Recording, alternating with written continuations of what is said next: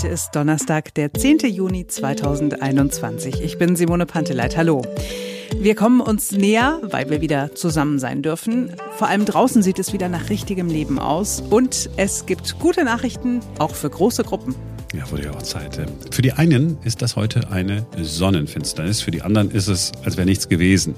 Alle nicht ganz so super astronomischen Details gibt es gleich über die Sonnenfinsternis, die gar nicht so finster ist. Ja, und wir freuen uns wir hätten es fast nicht so wirklich gedacht, dass das wirklich noch passieren würde. Vor den Sommerferien der digitale Impfpass kommt und jetzt auch noch schneller als gedacht, angeblich heute schon. Wir glauben das aber auch erst, wenn er dann wirklich da ist und werden uns das dann mal angucken und selber ausprobieren und sprechen dann morgen drüber im Podcast. Genau, heute ist erstmal der Tag, wo alle äh, in ihre App Stores gehen und gucken, ist die App schon da, ist die Kopfpass-App schon da? Nein, machst du es mit der Kopfpass-App? Nein, ich mach's mit der Corona-Bahn-App. Wie es alles funktioniert und ob wirklich heute schon der Erste äh, es schafft, einen QR-Code auf Papier ausgedruckt zu bekommen und dann in sein Handy zu laden. Jens Spahn will heute die Details vorstellen. Ich bin Marc Schubert. Jetzt beginnt ein neuer Tag. Simone, woran merkt man, dass langsam aber sicher wirklich Sommer ist? Daran, dass der Regen wärmer wird? Zum Beispiel. Man merkt es daran, dass der Kollege Karl Lauterbach abends nicht mehr in Talkshows zu sehen ist. Hast du verstanden? Das war der hintergründige Witz, den du machen wolltest dazu. Ja, das ist doch so, weil im Sommer kein Karl Lauterbach, weil äh, kein Corona. Kein Corona. Lauterbach, ich habe es schon verstanden, aber Witze, die man erklären muss, Max, sind eigentlich nur so semi-witzig. Aber er war auf jeden Fall hintergründig. Er war hintergründig. So, äh, wir halten aber fest, die Parks sind voll, eben weil Sommer ist, weil äh, Corona irgendwie äh, bald zu Ende ist. Die Ordnungsämter patrouillieren aber immer noch und erinnern Menschen daran, dass es noch Personenobergrenzen gibt so und so viele Leute aus so und so vielen Haushalten dürfen maximal dieses und jenes tun und dieses und jenes aber nicht. Wie sicher sind wir draußen vor dem Coronavirus? Und weil wir gerade dabei sind, wie sicher ist es im Flugzeug und in der Bahn und im Auto auf dem Weg in den Urlaub? Das alles klären wir jetzt mit Dr. Gerhard Scheuch. Er ist Physiker und einer der führenden Aerosolexperten bei uns in Deutschland. Wir können schon mal spoilern und sagen, wir können durchatmen. Also so richtig durchatmen. Guten Morgen, Herr Dr. Scheuch. Schönen guten Morgen nach Berlin. Wir alle genießen den Sommer, die Menschen treffen sich wieder, sie treffen sich draußen. Es gibt immer noch Personenobergrenzen in den allermeisten Regionen in Deutschland. Zuallererst an Sie die Frage, wie sicher sind wir draußen? Ich glaube, dass wir draußen sehr, sehr sicher sind. Ähm, äh, wir haben inzwischen äh, anderthalb Jahre, fast anderthalb Jahre Erfahrung mit der, mit der Pandemie und wissen, dass das ähm, Problem ein Innenraumproblem ist. Die Übertragung dieser Viren geschieht fast ausschließlich in Innenräumen, äh, sodass wir uns draußen sehr sicher fühlen können. Wir brauchen draußen keine Angst zu haben. Wir können uns draußen frei bewegen. Also draußen ähm, ist es ungefährlich. Also sind diese ganzen Personenobergrenzen für draußen totaler Schwachsinn? Äh, ich halte sie nicht für absoluten Schwachsinn. Äh, es ist eine Vorsichtsmaßnahme. Es gibt natürlich ähm, äh, geringer, in geringerem Maße Ansteckungen draußen. Wenn man sehr, sehr eng, sehr lange zusammensteht, dann kann sicherlich eine Übertragung stattfinden. Aber die Wahrscheinlichkeit ist sehr, sehr viel geringer als in Innenräumen. Na, wie eng ist denn eng? Also wenn jetzt so eine Gruppe ja. von 10, 20, 30 Jugendlichen so schön zusammensitzt, Decke ausgebreitet im Park, Flasche Wein dabei, so, man liegt sich in den Armen, feiert, alles in Ordnung? Man legt sich in den Arm, das wäre dann natürlich die enge, die enge um, Umklammerung, die man vielleicht doch noch vermeiden sollte, wenn man nicht äh, sich direkt ähm, äh, näher kennt. Ähm, aber äh, auf der Decke ausgebreitet im Park ist es überhaupt kein Problem. Man hält normalerweise ja immer so einen Abstand von einem Meter zu einem, zu einem anderen Menschen. Es äh, gibt ja so eine sogenannte soziale Distanz, die man sehr ungern unterschreitet, wenn man den Menschen nicht sehr gut kennt. Und äh, die reicht eigentlich aus, wenn man draußen ist, um sich nicht zu infizieren. Ähm, also manchmal sieht man so Bilder, wenn, wenn so Leute im, in Parks eng zusammen sind, dann werden die, die Aufnahmen meistens so von der Seite gemacht. Wenn man von oben mit einer Drohne drauf gucken würde, würde man sehen, dass die Menschen durchaus einen Abstand von einem Meter oder 1,50 Meter halten. Ähm, also man muss da ähm, immer vorsichtig sein. Es gibt äh, Daten aus England, äh, in London haben ja am 12. April die Pubs die Außengastronomie aufgemacht und dann gab es ganz furchtbare Bilder. Die Straßen waren voller Menschen und alle haben gesagt, oje, oje, oje, jetzt gehen die Zahlen in England wieder hoch. Äh, sie gehen jetzt wieder hoch im, im, ähm, im Juni, aber im April gingen die Zahlen permanent nach unten, also gerade in London auch. Und ähm, daran sieht man, dass es anscheinend draußen doch sehr ungefährlich ist. Ach, ist doch sehr schön. Weil ich Sie gerade dran habe, dann müssen wir noch mal noch ein paar andere Sachen durchgehen. Die Maskenpflicht in so größeren Geschäften, brauchen wir die? In größeren Geschäften, Baumärkten oder so, bräuchte, bräuchte man auch wahrscheinlich keine Masken mehr. Ähm, da, wo es, da, wo man Masken benötigen äh, würde, wo ich jetzt noch Masken empfehlen würde, das sind so sehr enge, kleine Geschäfte, das sind Aufzüge, das sind Taxen. Ähm, das sind eben Räume, die sehr eng und möglicherweise schlecht belüftet sind. Da sollte man vielleicht noch äh, dran denken, sanitäre Anlagen zum Beispiel. Da sollte man dran denken, dass man da Masken aufzieht. Zum Beispiel, wenn jetzt äh, die Fußballstadien aufgemacht werden. Dann ist das Stadion selbst vermutlich überhaupt kein Problem. Aber die sanitären Anlagen könnten das Problem sein, wenn dort keine besonders gute Belüftung ist. Also super, wir können die Fußball-EM in Europa ganz entspannt uns angucken, selbst wenn da Publikum dabei ist. Alles völlig unproblematisch. Ähm, unproblematisch ist es nicht, weil da die Anreise und dieses, äh, wie ich eben schon sagte, sanitären Anlagen zu, mhm. ähm, äh, hinzukommen. Ähm, unproblematisch ist es sicherlich draußen. Auch so äh, würde ich ähm, auf alle Fälle so ähm, Aktivitäten wie Public Viewing würde ich auf alle Fälle vorziehen, einem, äh, äh einem Fernseherlebnis mit äh, 15 Leuten im Wohnzimmer. Ja, also das ist einfach ganz klar. Dann lieber im Garten, dann lieber draußen gucken als ähm, in den Innenräumen. Da könnte es noch gefährlich sein.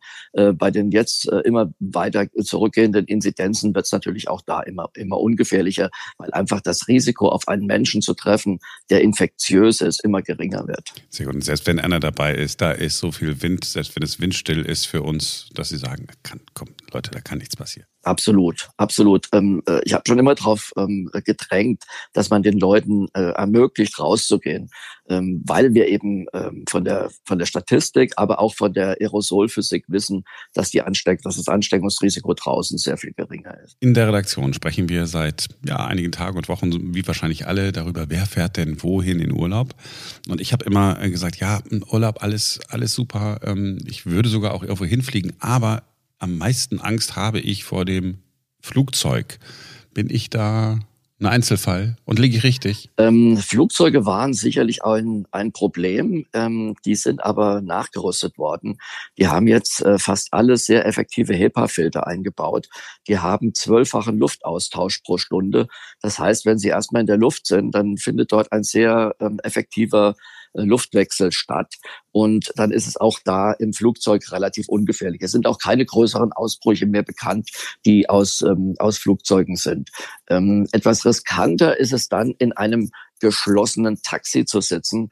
Man weiß aus Statistiken aus England und Schweden, dass Taxifahrer, Fahrlehrer und Busfahrer die am meisten betroffene äh, äh, Berufsgruppe bei der Covid-Pandemie war. Und das sollte man dann auch ähm, äh, dran denken, wenn man dann in einem Taxi fährt. Vielleicht gerade wenn man in Urlaub fährt, ist es ja meistens auch warm, dann das Fenster aufmachen im Taxi, dann geht's auch wieder. Das heißt, es ist viel gefährlicher, wenn ich mich ins Taxi setze, zum Flughafen fahre, als dann im Flughafen und im Flugzeug zu sein. Wenn dort nicht ein vernünftiger Luftaustausch stattfindet, ja.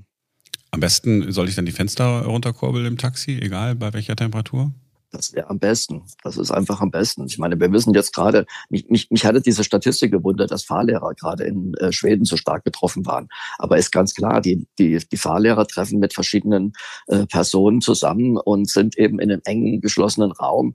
Äh, dann war der Winter sicherlich auch nicht gerade mild in Schweden. Also von daher ähm, waren die natürlich dann in einem, in einem relativ eng geschlossenen Raum und dadurch das Ansteckungsrisiko hoch. Ich muss ganz schnell noch nach der Deutschen Bahn fragen. Ist der Zug auch so sicher wie das Flugzeug? Es sind keine größeren Ausbrüche aus den Verkehrsmitteln bekannt. Also auch das scheint relativ sicher zu sein. Sehr gut. Sie sind ja jemand, der schon bei diesen ganzen Ausgangsbeschränkungen in den vergangenen Monaten immer gesagt hat, Leute, ihr macht einen Riesenfehler, lasst die Leute nach draußen gehen. Jetzt ist alles gut. Der Sommer wird sowieso gut. Wir müssen uns im Sommer über keine Sorgen machen. Wenn denn dann vielleicht ganz eventuell im Herbst nochmal eine Welle auf uns zukommt, sollten wir das Thema äh, Ausgangssperre schon jetzt äh, aus unserem Maßnahmenkatalog streichen und einfach nie wieder über sowas nachdenken? Wenn Sie mich fragen, ja, absolut. Das Wort müsste verboten werden. Ja. Also es ist draußen ungefährlicher als drin.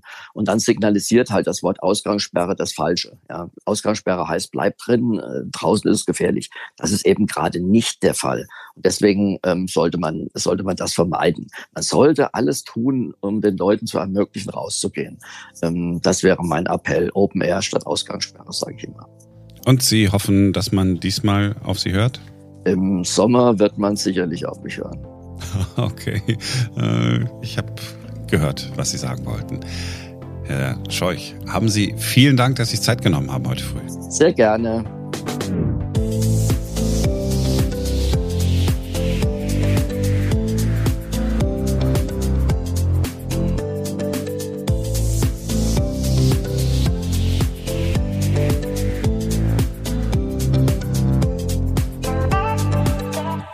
Alle wollen ja immer das Beste vom Besten, das ist völlig klar, jeder ist so. Aber wenn es das Beste erst so in etwa 60 Jahren gibt, dann äh, geben wir uns auch mit Kompromissen zufrieden. So müssen wir das vielleicht auch heute wieder sehen, wenn wir etwas sehen können, was wir eigentlich besser sehen wollen würden, aber da sind wir einfach hier falsch in Deutschland. Ja, Marc spricht von der Sonnenfinsternis heute. Es gibt äh, Teile der Welt, wo man das sehr gut sehen kann. In einem Teil Grönlands zum Beispiel, in Kanada, im Osten Sibiriens. Da wird das ganze Ausmaß dieser Sonnenfinsternis zu sehen sein, wenn das Wetter mitspielt. Äh, da wird also die Sonne komplett vom Mond verdeckt und es kommt zu einer ringförmigen Sonnenfinsternis. Hier bei uns in Deutschland schiebt sich der Mond nicht ganz vor die Sonne, äh, nur so ein bisschen. Deshalb ist es eine partielle Sonnenfinsternis. Die nächste totale Sonnenfinsternis, die gibt es erst wieder in 60 Jahren in Deutschland, aber so lange wollen wir ja nicht warten. So, heute gegen Mittag kommt der Mond der Sonne in die Quere. Der Mondschatten soll von Westen nach Osten verlaufen. Die Mondfinsternis beginnt äh, hier in Deutschland in Aachen, deshalb schon um 11.21 Uhr. In Braunschweig wird sie um 11.30 Uhr sein, in Frankfurt oder erst um 11.40 Uhr. Nach Beginn der Sonnenfinsternis dauert es eine Stunde bis zur maximalen Bedeckung der Sonne und nach einer weiteren Stunde ist das Phänomen dann auch schon wieder vorbei. Und je weiter nördlich ihr seid, desto mehr Finsternis ist drin. In Hamburg wird die Sonne so zu etwa 20 Prozent verdeckt sein und mit jedem Meter in Richtung Süden wird es dann weniger. In München sind es etwa nur noch 6 Prozent. Also ein Spektakel, etwas, das Aufsehen erregt, was wir heute wahrscheinlich nur als kurzes Video oder Foto vielleicht angucken am Abend oder im Laufe des Tages, hat die Menschen früher natürlich ganz anders bewegt. Schon etwa 800 vor Christus sollen die Babylonier in der Lage gewesen sein, Sonnenfinsternisse vorherzusagen. Man hat Keilschriften gefunden, die darauf hindeuten. Und man hatte vermutlich deshalb ein so großes Interesse daran, ähm, eine Sonnenfinsternis vorherzusagen, weil eine Sonnenfinsternis ein göttliches Zeichen war kein gutes äh, göttliches Zeichen. Sonnenfinsternis hat per se eher so Unheil gebracht. Ja, wobei es gibt ja auch die legendäre Geschichte, äh, wo eine Sonnenfinsternis etwas Gutes bewirkt hat, obwohl man nicht so richtig weiß, ob die Geschichte tatsächlich so stimmt. Sie soll irgendwann im Jahr 580 vor Christus plus minus ein paar Jahre passiert sein in der heutigen Türkei. Da soll eine Sonnenfinsternis für Frieden gesorgt haben zwischen zwei Völkern, den Medern und den Lüdern. Gerade als die Krieger sich auf dem Schlachtfeld gegenüberstanden und so richtig sich gegenseitig auf die Oma hauen wollten, äh, hat sich die Sonne verdunkelt und die Krieger waren so geschockt, dass sie äh, Frieden geschlossen haben, spontan. Aber das war ja auch eine totale Sonnenfinsternis. Wenn die äh, Sonnenfinsternis so gewesen wäre, wie sie heute bei uns ist, dann hätten sie wahrscheinlich noch weiter gekämpft. So, wenn ihr heute in der Mittagspause mal gucken wollt, ob ihr was von der partiellen Sonnenfinsternis mitbekommt, reicht es nicht, eine Sonnenbrille zu tragen. Das wisst ihr sicherlich. Ihr braucht eine Sonnenfinsternisbrille. Das sind die Dinger, die wir 1999 bei der letzten totalen Sonnenfinsternis getragen haben und die ihr entweder weggeschmissen habt, Klammer auf, so wie ich, Klammer zu, oder die noch irgendwo in der Krimskramskiste herumliegen, Klammer auf, könnte auch der Fall sein bei mir, Klammer zu. Fakt ist, ohne Schutz äh, in die Sonne zu gucken, ist natürlich äh, völlig blöd, gibt Augenschäden. Der letzte, der es gemacht hat, war Donald Trump. Da hat man die Schäden bloß nicht gemerkt, weil er vorher schon nicht ganz gesund war. So, ich habe mal geguckt, ob es einen weiteren Trick gibt, wie man die Sonnenfinsternis beobachten kann, wenn man nicht mehr so eine olle Sonnenfinsternisbrille hat. Ich wüsste nicht, wo meine ist. Der Astrophysiker Mirko Krumpe vom Leibniz-Institut für Astrophysik Potsdam, der empfiehlt, ein Fernglas äh, für die Sonnenfinsternis zu verwenden. Aber auf gar keinen Fall durchgucken durch dieses Fernglas, sondern mit der großen Öffnung in Richtung Sonne halten und das Bild dann auf ein Blatt Papier projizieren nochmal auf gar keinen Fall durch das Fernglas hindurchschauen, weil sonst sind eure Augen definitiv hin. Und die Methode an sich ist jetzt auch mit Vorsicht zu genießen, weil das stark gebündelte Licht das Blatt Papier in Flammen aufgehen lassen kann. Aber es ist ein Versuch wert. Was war das denn jetzt für ein Tipp? Äh, entweder ihr, ihr, setzt das Papier in Flammen, ja, und Oder dann hast du den Leuten blind. gesagt, die sollen nicht mit dem Fernglas in die Sonne gucken. Wer das Bedürfnis hat, mit dem Fernglas in die Sonne zu gucken, ich glaube, der, der, der hat was anderes vor mit seinem Leben. Du, ganz ehrlich, es hören auch Kinder diesen Podcast. Also ich würde meiner, meiner zehnjährigen Tochter, die diesen Podcast mit großer Begeisterung hört, zutrauen, dass sie mit ihrem ollen Fernglas von Opa ins, in die Sonne guckt. Also Greta, nicht machen. Auf gar keinen Fall. So, das Ding ist, wenn ihr heute Mittag nichts seht oder es bewölkt sein sollte oder ihr keine Zeit habt oder es vergesst, es ist überhaupt kein Drama, denn es gibt schon bereits im nächsten Jahr, im Oktober, die nächste partielle Sonnenfinsternis. Und ist sowieso kein Drama, weil könnt ihr ja alles äh, im Fernsehen gucken. Weil irgendeiner In hält diesem, immer eine in diesem. Internet, du. Oder da schaut man mal nach. Ja, mal gucken. So. Marc sagt so, jetzt ist vorbei. Das war's für heute. Äh, Schön, dass ihr dabei gewesen seid. Äh, Ihr habt jetzt all die Dinge gelernt, ähm, die ihr schon mal lernen wolltet und nicht auf die heiße Herdplatte fassen, äh, während ihr in die Sonne gucken wollt. Das wäre auch noch so ein Tipp, den ich hätte. Ähm, Es wird bestimmt ein ganz erfolgreicher Tag. Morgen sind wir wieder bei euch. Dann ist ein neuer Tag. Nicht vergessen im Auto anschneiden. Bis morgen. Tschüss.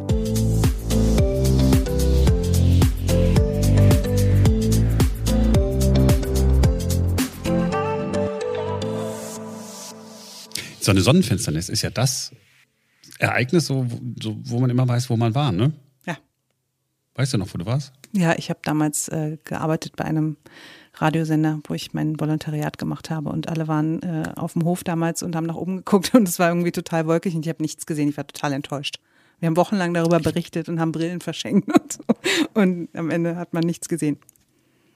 Ich war mit einem Kollegen von Radio Duisburg, da habe ich damals da gearbeitet. Äh, wir hatten beide frei an dem Tag.